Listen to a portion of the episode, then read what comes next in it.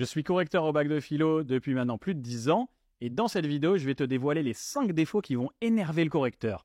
Et un correcteur énervé, c'est un correcteur qui sac la copie. Premier défaut, tu dois surtout pas commencer ta copie par de tout temps.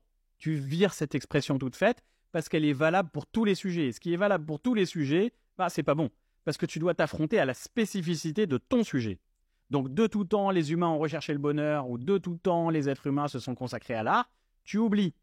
Alors je sais, ça peut sembler parfois pratique pour commencer ton devoir, mais ça va donner une très mauvaise image de ta copie dès le départ, et vous savez à quel point les premières impressions sont importantes. Si tu as un date et que dès les premières minutes tu passes pour un gros lourd, tu vas devoir ramer comme un malade pour rattraper le coup.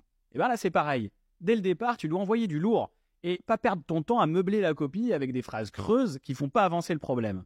Donc au lieu de sortir une banalité pareille d'entrée de jeu, je te conseille plutôt de commencer par une étymologie par exemple. Ou alors tu peux parler d'un film ou d'une œuvre d'art qui vient illustrer le problème que tu vas poser. Abonne-toi pour avoir les 4 défauts suivants, et si tu veux toute la méthode de la dissertation et d'explication de texte, va checker ma playlist Méthodo, et n'oublie pas que j'ai résumé les 17 notions du programme en seulement 3 minutes dans la playlist Notions Bac de Philo.